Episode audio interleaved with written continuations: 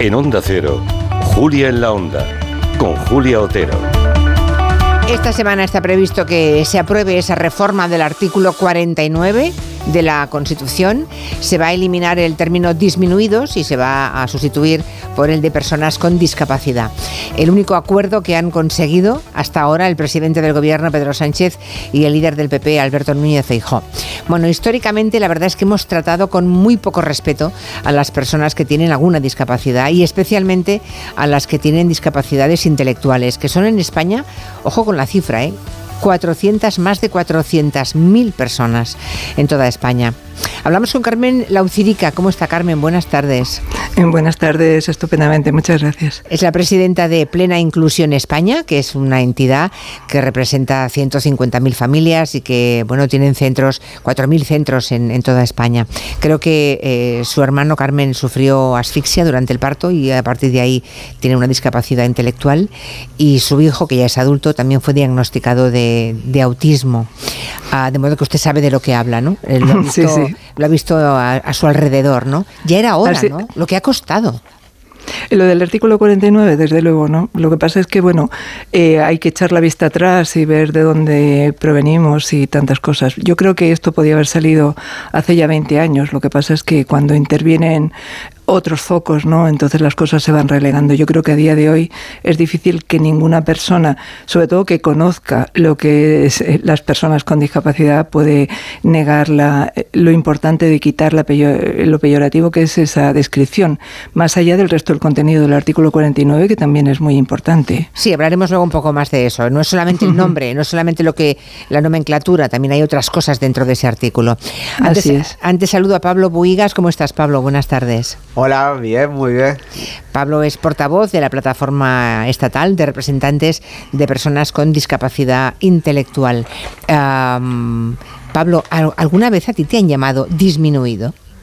Bueno, a mí no me ha llamado disminuido, me ha llamado de otra cosa que más fue, fue, fuerte. Ya. No sé si debería decirlo aquí, pero creo que no.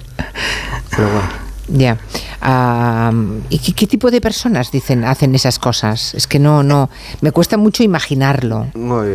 A ver, eh, eh, cuando yo estaba en el colegio, en el instituto, me dejan de lado por tener discapacidad. Ya. Y las personas así, alumnos, hace años que estuve en el, instituto y me, me pasaba estas cositas. ¿Cuántos años tienes ahora, Pablo? 37. 37 años, vale. Ah, habrá gente que piense, Carmen, que, volviendo al tema del nombre, ¿no? que todo esto de las palabras es un detalle que no tiene demasiada importancia. Pero mm, quizá haya que contarles qué representa para las personas con discapacidad que se elimine eso de disminuidos. Sí, yo creo que hay que mirarlo en el contexto total, porque no es solo eliminar disminuido, es anteponer la palabra persona, porque estamos peleando hace muchísimo tiempo porque nuestro entorno se acuerde de que el colectivo de la discapacidad son ciudadanos de pleno derecho. Entonces, cuando tú pones persona en primer término, que luego pongas con discapacidad o con cualquier otra característica, es como una forma de reforzar lo que nosotros, todo nuestro colectivo, sabemos, pero que quizá a la sociedad hay que recordar dárselo, ¿no? En las últimas décadas es verdad que se ha ido más o menos afinando ¿no? la terminología referida a la discapacidad. Por ejemplo, plena inclusión, lo que ahora se llama plena inclusión, cuando nació hace 60 años, se llamaba FEAPS. Eh, yo confieso que me he quedado cuando he sabido que FEAPS son las siglas que, eh, que significan Federación Española de Asociaciones pro subnormales. Así es. Así es que es. tremendo. Y este nombre no se cambió, Carmen, creo que hasta el 2016, ¿no? Sí, fue así. Lo que pasa es que eso fue el cambio oficial, porque, bueno, plena inclusión, antes lo has definido, ¿no? Es una entidad muy grande. Nosotros, como confederación, aglutinamos muchos, muchos pensamientos, muchas entidades diferentes. Entonces, aglutinarlo todo en un cambio tan importante como puede ser el cambio de nombre, pues llevó un tiempo, ¿no? además, fue muy participativo. Lo que pasa es que yo, como muy bien has referido antes, ¿no? Mi hermano, que ya no está, ya falleció, pero mi hermano era del colectivo al que llamaban subnormal. En aquel entonces la gente estaba, yo creo, más preocupada por otras cosas, ¿no? Eh, la terminología se había aceptado igual que se aceptan otras muchas cosas o se cambian y no, no rayaba tanto como nos pasa a día de hoy en el que ya llevamos una evolución de la sociedad y de la discapacidad que parece que hacía inviable que ninguno de nosotros aceptáramos esa terminología como válida. O sea que, eh, digamos, la parte buena de esta historia, Carmen, es que usted ha visto ir cambiando la sensibilidad social este, hacia este asunto con el paso de los años. Así es, o sea, son 60 años. Yo además, como los he vivido, ¿no? Eh, tienes eh, esa forma de, ver las cosas. O sea, le, vas quitando importancia muchas veces a algunos temas porque estás focalizado en algo fundamental. En estos 60 años de, la vida de plena inclusión se han conseguido grandes hitos que yo creo que en ese momento nos tenían a todos como con, con la intención más focalizada en ello, ¿no? La terminología ahora ya ha pasado a ser algo inaceptable de otra manera. Pablo lo estaba contando, ¿no? En su experiencia vital, yo lo he vivido en el entorno de mi hijo, que él se puede expresar peor. Pero, pero al final creo que es importante para que la sociedad además entienda qué es lo que hay detrás de, de toda esa descripción tan peyorativa. Hablamos de personas, hablamos de derecho y hablamos de vida, ¿no? Eh, Pablo, tú también has notado diferencia con el paso del tiempo, o sea, ahora no es como cuando tú eras pequeño e ibas al colegio o, al instituto más tarde. Sí, ahora ha cambiado mucho porque ya las personas con discapacidad pueden hacer voluntariado, pueden trabajar. Antes eso se vivía antes. Claro. Bueno, es que antes, em, antes a muchas de estas personas se las encerraba en casa y no salían nunca. Es que es, tremendo. vamos a hablar de lo que antes sugería Carmen, esto que decía ahora Pablo, que ahora ya se puede trabajar. Creo que aquí también em, todas las asociaciones, eh, Plena Inclusión, trabaja duro ¿no? para conseguir que eso sea posible. ¿Qué otros cambios implica modificar ese artículo de la Constitución, Carmen? Para mí lo fundamental, más allá de la terminología, que es lo que ha dado pie a toda esta reforma, ¿no? está el hecho de que se por ejemplo, se reconoce por primera vez mujeres y niños con discapacidad, que cuando hablamos de discapacidad muchas veces nos olvidamos, pero la mujer y, la y las niñas con discapacidad suelen ser las últimas en el escalafón cuando hablamos de, personas con pocos derechos. ¿no? El hecho de que se las reconozca como un colectivo especialmente vulnerable para mí es fundamental también. El hecho de que a las personas se les reconozca el, el derecho a opinar sobre su propia vida, el que se diga que por parte del Estado se dictarán aquellas leyes necesarias para proteger los derechos de las personas con discapacidad intervienen también en el nombre de las familias, que yo creo que es fundamental, y además incluyen a las organizaciones en la toma de decisiones o por lo menos en la aportación de información para tomar las decisiones. Yo creo que es como hacer un, un compendio de todo lo que llevamos tanto tiempo pidiendo y personas con discapacidad muchas veces han dicho, no, nada para nosotros sin nosotros, ¿no? Creo que es una forma de atajar caminos. Entonces, este artículo 49 puede ser modificable, reformable, puede ser mejorable, todo lo es, ¿no? Porque han pasado muchos años. Pero yo creo que tal y como está ahora nos ayuda mucho. Claro, es que plena inclusión reclama, fíjense, la plena ciudadanía de las personas con discapacidad intelectual. Y, y ahora les voy a contar a los oyentes cosas que igual ni ellos mismos conocían, ¿no? Se han ido consiguiendo algunos derechos que cuando sabemos que los han conseguido es cuando nos decimos, ah, pero es que esto iba así de esta otra manera antes. Por ejemplo, en 2018 se recuperó el derecho al voto para 100.000 personas que estaban incapacitadas judicialmente. 100.000 personas que no podían votar y que ahora pueden votar. En 2020 se prohibió la esterilización forzada para personas que estuvieran incapacitadas judicialmente. Eso quiere decir que hasta el 2020 la familia podía decidir que se esterilizaba a una, sobre todo a las mujeres, supongo, también a los hombres. Carmen. Eh, fundamentalmente eran mujeres, pero se, pero se puede producir igual en esa situación y en ese contexto de incapacitación, cualquiera podía decidir por un tercero. O sea que en el caso sobre todo de la discapacidad intelectual era una práctica demasiado frecuente, ¿no? Ahora no, pero ahora todavía hay, mm, hay mujeres que siguen con discapacidad intelectual que se esterilizan. Mm, si, si, las hay, será por otras razones médicas, desde luego por, por ley ya no se puede. Por ley ya no, vale. No, no, yo creo que lo importante era lo de forzada. O sea, tú no puedes tener a una persona incapacitada judicialmente decidir por ella sin tener en cuenta su propia opinión. O sea, fíjate que ese es un tema del que, como bien comentabas, no se habla, pero es que yo he tenido contacto con mujeres incapacitadas judicialmente que se han enterado de que estaban esterilizadas en algún momento de su vida que podían tener 35 años. O sea, nunca se contó con ellas. Madre mía. Ah, uno de los cambios, lo comentamos también en, este programa la semana pasada, es, simbólico, pero bueno, eh, ahí está. Las cartelas y las fichas que hay en algunas obras de arte del Prado eh, se están cambiando para adaptarse a la ley, ¿no? Por ejemplo, el niño de Vallecas de Velázquez ya no es enano, sino se habla de acondroplasia. Así es. Pero luego hay personas que dicen que eso mm, eh, no, cambia la realidad, que, que a alguien con acondroplasia socialmente se le seguirá llamando enano. ¿Qué, se le dice a esas personas? ¿Tú quieres decir algo, Pablo? Eh, las personas que le llaman así, yo lo veo muy mal, porque todo el mundo son, somos iguales y, no, y no deberían eh, faltar respeto, ¿sabes? Porque... Claro. Yo pienso, ¿no? mi opinión personal es que además hay que pensar en qué es lo que les importa a las personas con acondroplasia. ¿no? Yo creo que además, si no se hubiera utilizado de forma peyorativa y como bien dice Pablo, ¿no? como, como un insulto, al final a lo mejor la terminología no era tan importante, ¿no? pero llegado a este punto, pues eh, a mí me parece una iniciativa muy potente y que además te está indicando como un cambio en la sociedad, ¿no? que el Museo del Prado tome esa decisión significa que han reflexionado sobre lo que puede significar o no para algunas personas ese modelo de designación que se escuche la voz de las personas con discapacidad es, fundamental. Pablo, tú em, imagino que intervienes en, reuniones como portavoz de la plataforma estatal, ¿no? Eh, intervienes en reuniones y, hablas con, ah, con los compañeros y te pronuncias. Sí, sí, yo siempre que voy a, las reuniones en Madrid como con los compañeros o en una conferencia, una charla, o con los presidentes, sí, siempre nosotros hablamos y damos nuestras opiniones y lo que, queremos avanzar más.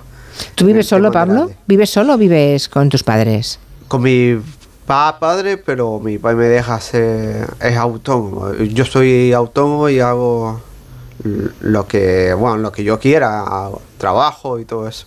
¿Puedes trabajar? Sí, ¿Tienes, ¿has tenido algún trabajo, Pablo? Sí. Sí, ahora tengo otro trabajo en plena inclusión y muy bien, me respetan y muy bien, estoy contento ahí. del tema trabajo también, eh, supongo Carmen Laurici, no, Laucirica, ahora. sí, sí. Es nunca había oído ese apellido, ¿eh? Laucirica. Eh, bien bonito ese apellido. Mm, el, tema del empleo supongo que, que es importante, ¿no? Debe ser alguna de las reivindicaciones pendientes, supongo.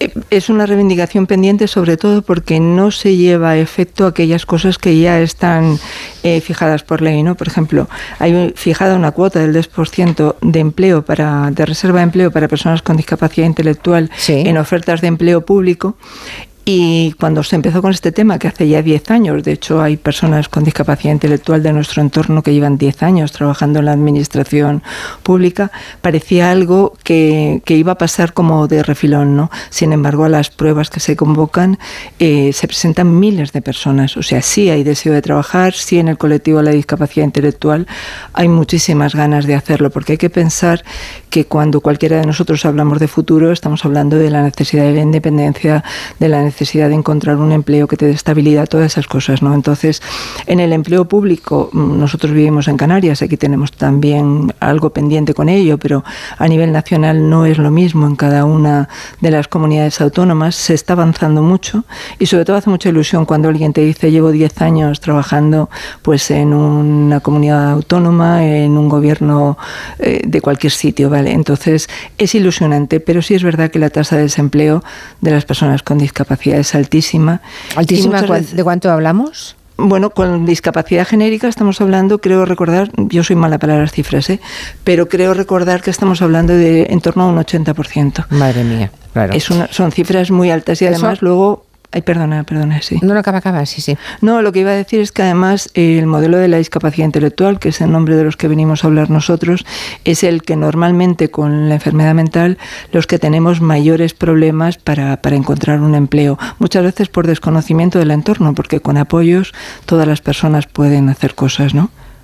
Por cierto, eso, ese 2% que, al que obliga la ley es para el empleo público. En el sector privado, imagino que habrá personas em, con discapacidad que sí puedan trabajar, pero no están obligadas las empresas, obviamente. No, no, porque siempre hay alternativas para no para no contratar a una persona con discapacidad, ¿no?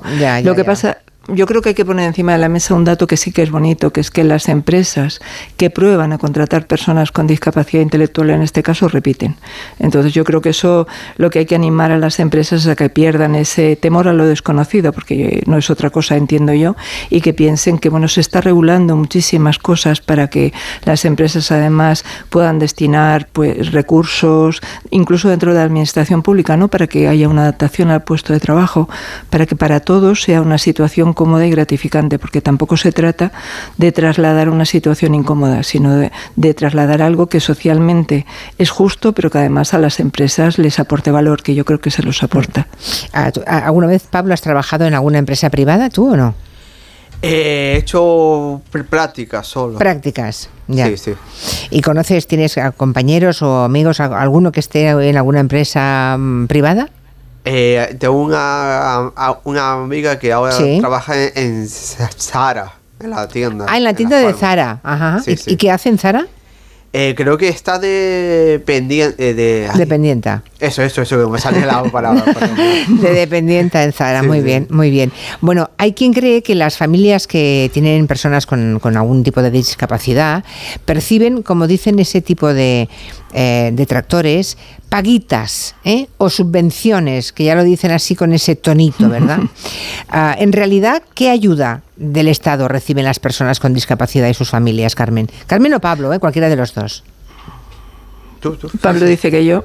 Pues venga, Carmen. Él manda, él manda. Hombre, las, las ayudas que hay normalmente provienen de la ley de dependencia, ¿no? Entonces, no es que te dan una paguita, es que tú pasas por un proceso en el cual se ve qué tipo de apoyos necesita esa persona con discapacidad para poder desarrollar su vida y en función de eso por, pero además porque es que está establecido así por ley, no es un tema que sea una paguita, como bien estabas explicando, ¿no? O sea, el, el propio Estado tiene marcado un camino para que las personas con, con, discapacidad y dependencia puedan tener una salida, ¿no? Y de ahí viene y eh, todas además los cambios importantes que estamos teniendo, porque la de dependencia nació de una manera, pero ahora ya el colectivo social está reivindicando otras cosas, ¿no? Como antes hemos dicho, vida en comunidad, no vivir hacinados, la pandemia nos enseñó lo difícil eh, que puede ser el, que una persona que está en un centro, estábamos hablando de, de, mayores, ¿no? Para los mayores fue dramático, pero es que las personas con discapacidad,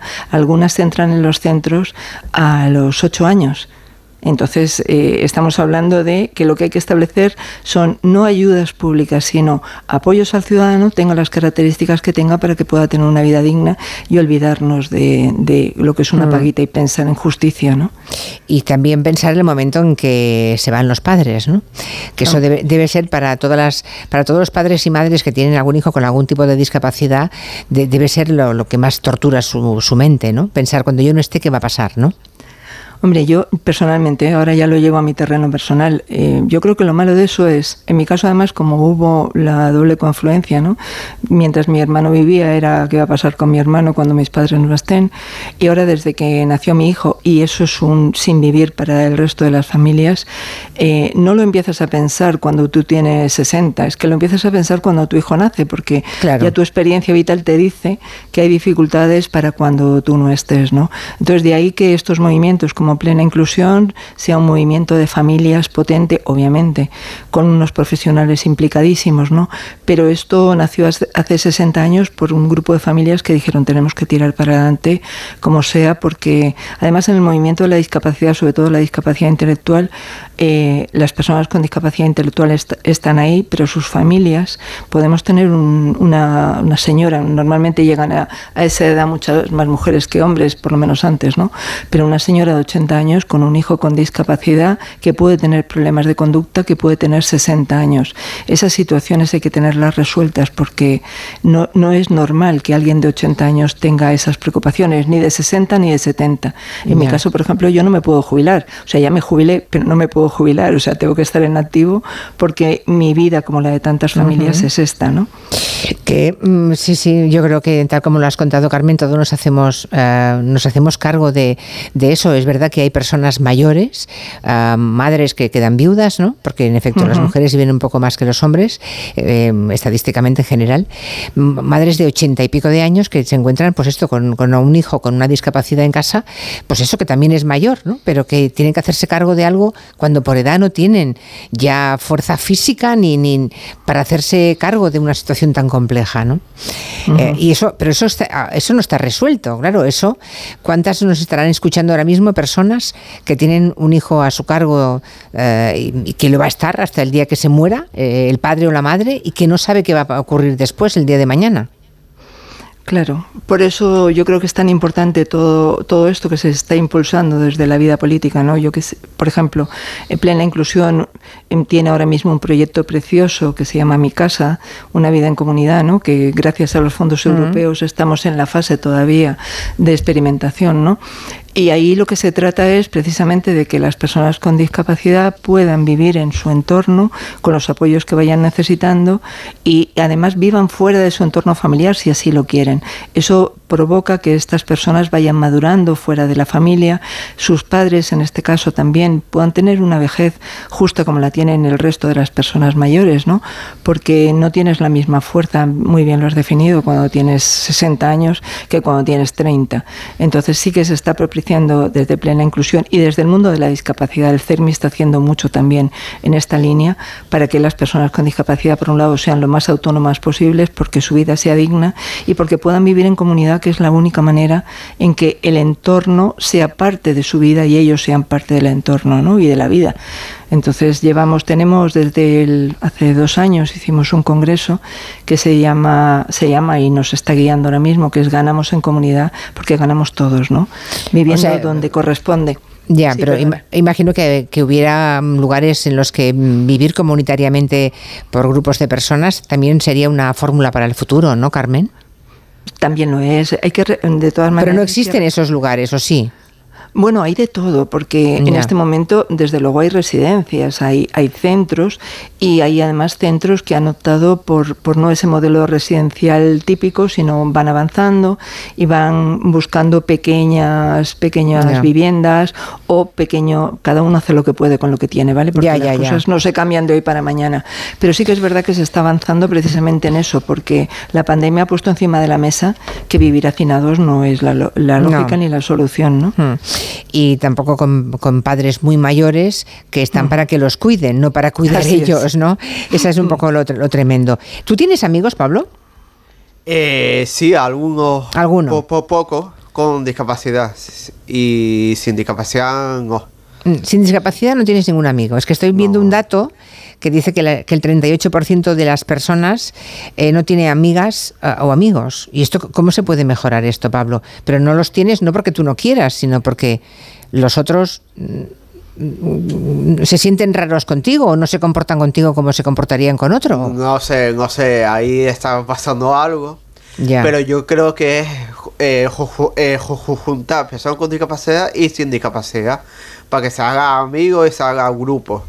Yo creo que es así mejor. Porque si, si ellos piensan que yo tengo discapacidad y me falta que me cuiden, y eso está en rojo con eso. Ya. Claro, hay, tenemos en, este momento en España 130.000 estudiantes que tienen necesidades especiales. La mayoría está en centros ordinarios y hay algunos, un 17%, que está en colegios de educación especial. Em, los que os llamáis eh, plena inclusión, ¿defendéis los colegios de educación especial o que todos los alumnos estén juntos? Mm, plena inclusión desde el principio ha ido por, por una, educación inclusiva, porque así lo hemos defendido. Otra cosa es que sea necesario, porque el modelo de educación inclusiva tiene muchísimos pasos que dar para que... Y entonces, bueno, hay centros de educación especial que además pueden ser justificados para determinadas situaciones o determinadas elecciones. Nadie puede además poner en tela de juicio la labor que hacen los centros de educación especial dentro de plena inclusión. Hay centros de educación especial eh, yo los he conocido, los conozco y son modelos educativos. Lo que pasa es que se está avanzando, ya tenemos una ley de educación inclusiva y yo creo que esa sería la mejor manera de hacer lo que Pablo está diciendo. O sea, si todas aquellas personas que pueden estar dentro del modelo educativo con todas las garantías, que esa es la segunda parte, no simplemente metidas en un aula, ¿no? Con todas las garantías conviven con las personas de su edad, de su entorno, eh, al final los, los grupos salen naturales, no hace falta ya, claro. Bueno, este año 2024, Plena Inclusión España, la organización cumple 60 años y creo que tenéis congreso internacional tenéis conciertos, tenéis y sobre todo la alegría de que por fin se toque la Constitución, no solamente por el nombre, sino por las cosas que van detrás del nombre. ¿no? Muchísimas gracias a Carmen Laucidica, presidenta de Plena Inclusión en España, y a Pablo Buigas, portavoz de, la Plataforma Estatal de Representantes de Personas con Discapacidad Intelectual. Gracias, Pablo. De nada. Muchas gracias. Gracias, Carmen. Gracias. un abrazo. Gracias. Hasta pronto.